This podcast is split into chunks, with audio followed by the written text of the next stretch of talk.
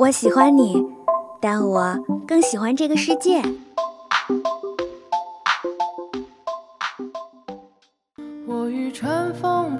如果能与时间白头偕老，假如有一天你遇到了跟他长得一模一样的人，他真的就是他吗？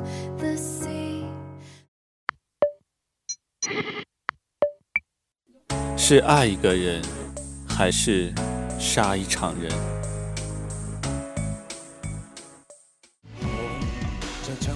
请给我一天的时间。生而为人，我很抱歉。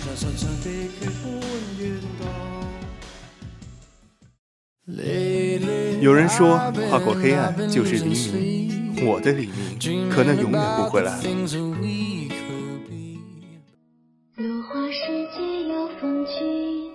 斯人若彩虹，眉眼曾似雨。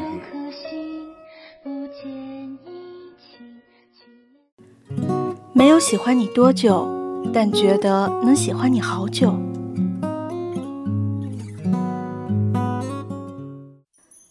这里是二零二号街一号店，本店货品种类丰富，样式齐全，欢迎光临，玩转青春。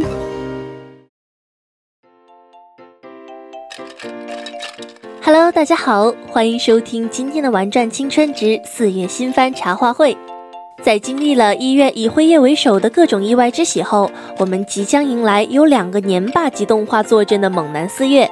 本次春季新番的整体质量啊非常高，有原作的大多创意十足，制作不行的也能看个乐；而纯原创的大多班底豪华，staff 简直亮瞎狗眼。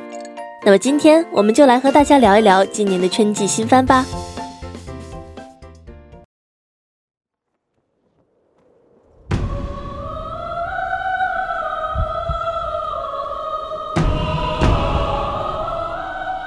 今天第一部给大家推荐的动画叫做《进击的巨人》第三季。巨人的第三季为分割放送，在去年上映了以内斗为主的王正片后，今年四月会正式进入整部作品的高潮之一——玛利亚之墙夺回战。为了赢得真正的胜利，调查军团决定执行夺回玛利亚之墙的作战。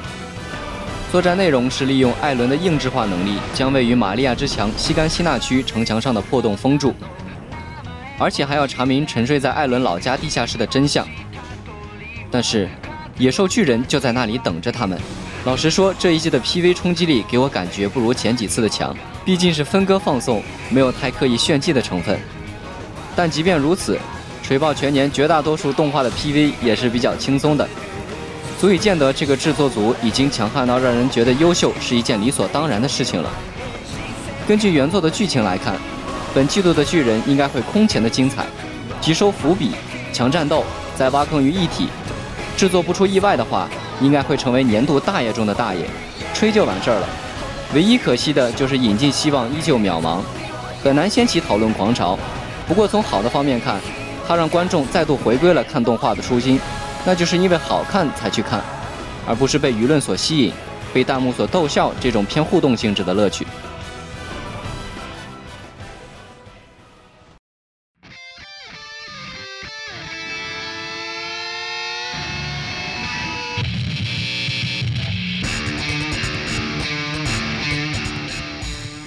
接下来介绍的这部动画是《一拳超人》第二季。一五年的年霸《一拳超人》在经历了长期跳票后，总算定档到了今年四月。动画讲述一位因兴趣而开始做英雄的男人奇遇，他通过三年的特训获得了无敌的力量，成为仅凭一击就能打倒任何敌人的英雄。他和偶然成为他弟子的杰诺斯一起，开始在英雄协会正式展开英雄活动。在怪人发生率异常上升的同时，英雄协会想到了地球完蛋了的预言，并准备开始研究对策。此时，对怪人感到憧憬的饿狼出现了。新一季的一级男换了制作公司，从 Madhouse 变成了节操社。后者最近几年作品质量非常不稳定，也很少出过龙头级打斗的动画。开播前，网上甚至爆出制作组成员唱衰一级男攻击极感的新闻。虽然不能确定新闻的真实性，但光从 PV 的质量来看，确实很让人担心。磨蹭了这么多年，就给几个人物特写，敷衍了事，等于是在说打架的地方我们还没开始做呢。同样是提前四个月放预告片，当年巨人第二季的 PV 简直堪称冠绝群英，一对比一击男这边简直就是个 PPT。所以正片质量如何，在没有新 PV 出现之前，只能持非推荐的观望态度，还请各位拳迷放平心态。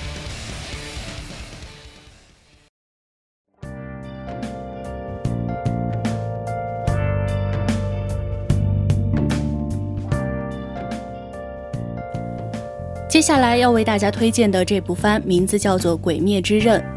日本大正时期，那是一个吃人的恶鬼横行的世界，家人被鬼杀死，妹妹也变成了鬼的主人公炭治郎，在猎鬼人的指引下，成为了鬼猎人组织鬼杀队的一员。为了让妹妹祢豆子变回人类，为了讨伐杀害家人的恶鬼，为了斩断悲伤的连锁而展开了战斗。动画改编自丈夫同名漫画，是近年来的热门作品之一。整体风格复古，有独立的战斗系统，PV 质量爆高。一段百刃战很好的展现了维普阿姨和豪哥强强联手，双倍快乐的 BGM 和 UFO 一贯的高规格动画制作及氛围营造。作品最大的亮点应该是人物塑造的好，主角团非常的讨喜，没有刻意搞一些恶人意。故事设定看上去苦大仇深，但其实并不中二。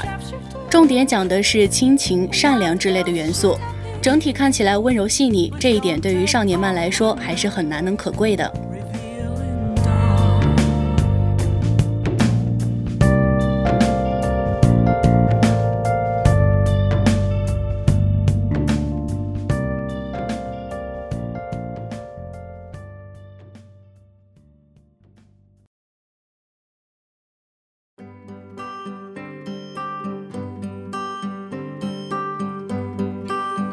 接下来给大家推荐的番剧是《敏三妹》。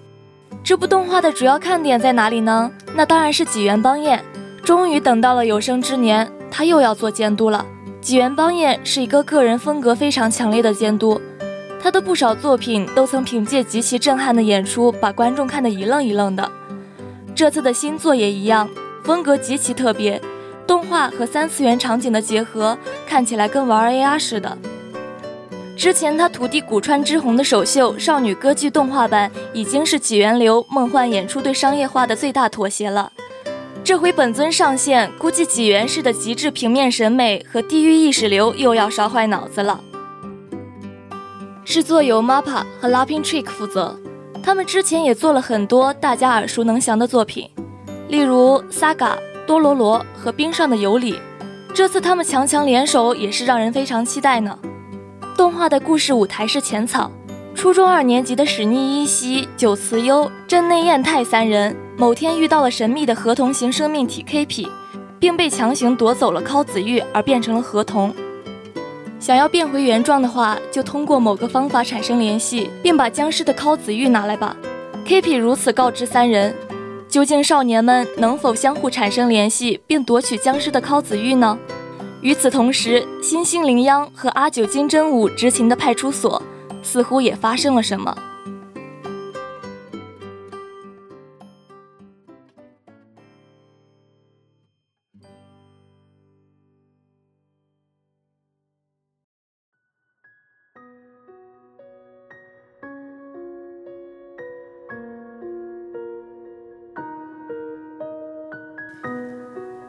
这部番的名字叫做《卡罗尔与星期二》。四月总是喜欢出一些音乐题材的作品，像往年的《四月是你的谎言》《钢琴之森》，这似乎成为了一个传统。当然，今年也不例外。作为骨头社二十周年纪念作以及《Flying Dog》十周年纪念作，渡边信一郎操刀的黄金科幻音乐题材动画《卡罗尔与星期二》也是这个季度话题度很高的一部作品。作品构设在人类移居到新的基地火星五十年后的时代。这个时代中，大多数的文化均由 AI 创造，人类只需要享受即可。有一位女孩在首都阿尔巴市努力生活，在工作之余的空闲时间努力成为一名音乐家。她总觉得缺少些什么。她的名字是卡罗尔。有一位女孩出生在赫舍尔市的富裕家庭，她的梦想是成为一名音乐家。但是周围却没有人能够理解他的想法，他觉得自己是全世界最孤独的人。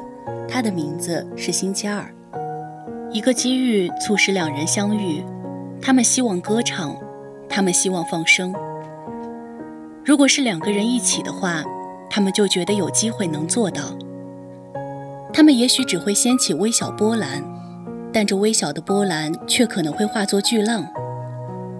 渡边之所以要推出《卡罗尔与星期二》这样的原创动画，主要是出于想创作一部并非仅仅将音乐当成为影视添光增色的道具。而是将音乐本身作为创作主题的作品。透过作品，作者试图表达自身对于音乐的最为诚挚质朴、不掺半点混杂的炽烈与真挚。于是渡边想到，适于承载这一使命的主人公，应当是那些青涩稚嫩、不知天高地厚，却又天不怕地不怕的花季少女们。正当这一雏形在脑中逐步酝酿扩展，恰巧两位社长的邀约适时而至。新作的诞生就这样遇到了契机。作品的曲风相较以往的音乐题材动画更多元化、大众化，未来复古的帅气潮爆感扑面而来，可以算是原创的顶配音乐动画了。神仙动画预定貌似有两季，可以好好期待一下。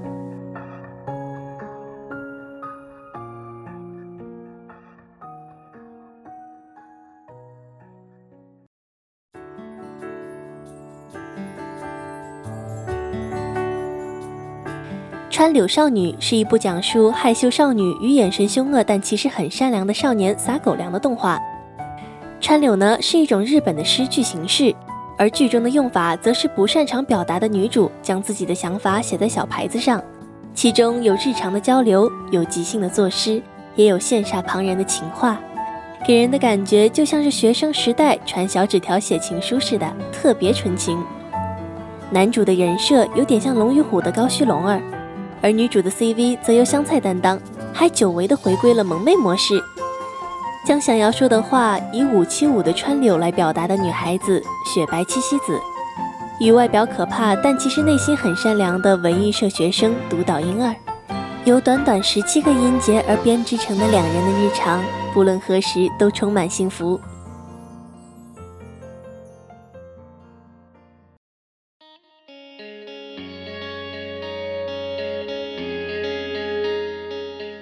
好了，那么最后一部给大家推荐的动画叫做《文豪野犬》第三季。这是一部日本文豪用与自己作品相对应的超能力战斗的动画。举个简单的例子，就是如果这里面有鲁迅的话，那么他超能力很有可能就会是呐喊，一声咆哮击退周围敌人；彷徨，左右横跳躲避敌人攻击；朝花夕拾之从百草园到三味书屋，瞬间制造巨大结界，让敌人无法进入。这里面的卖点是帅哥、文豪，还有与超能力的结合。目前已经出到第三季，人物美型，战斗帅炸，不少妹子都喜欢。白虎与黑兽，中岛敦与芥川龙之介并肩作战，在与弗朗西斯 F 的决战中得胜。与自大国袭来的组合之间的巨大异能战争宣告结束，武装侦探社与港口黑手党在此战中缔结的休战协定仍在继续。而从他们引发的毁灭危机中幸存下来的横滨，今天也在路边上演名为《日常的物语》。但海外犯罪组织流入的传言以及组合残党的影子仍在此地若隐若现。另一方面，太宰治对于魔人觉醒、新的灾厄开始感到担忧。在暗区中蠢蠢欲动的是盗贼团死无之鼠的头目费奥多尔蒂，其令人恐惧的谋略终于露出獠牙。好了，那么以上就是四月部分新番的简单案例啦。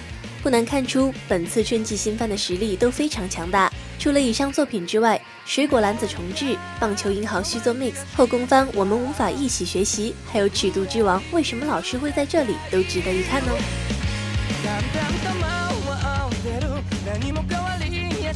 好了，以上就是本期节目的全部内容了。播音：死死的苍蝉，聪明的出鸡蛋，慵懒的大雨，苍老的小风，饥饿的山川。小编：神秘的高压锅，机务：不知怎么形容的卡比。协众监听，共同感谢您的收听，我们下期再见。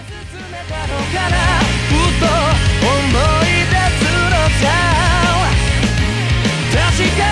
にあの 中国人羞于言爱也绝少谈美。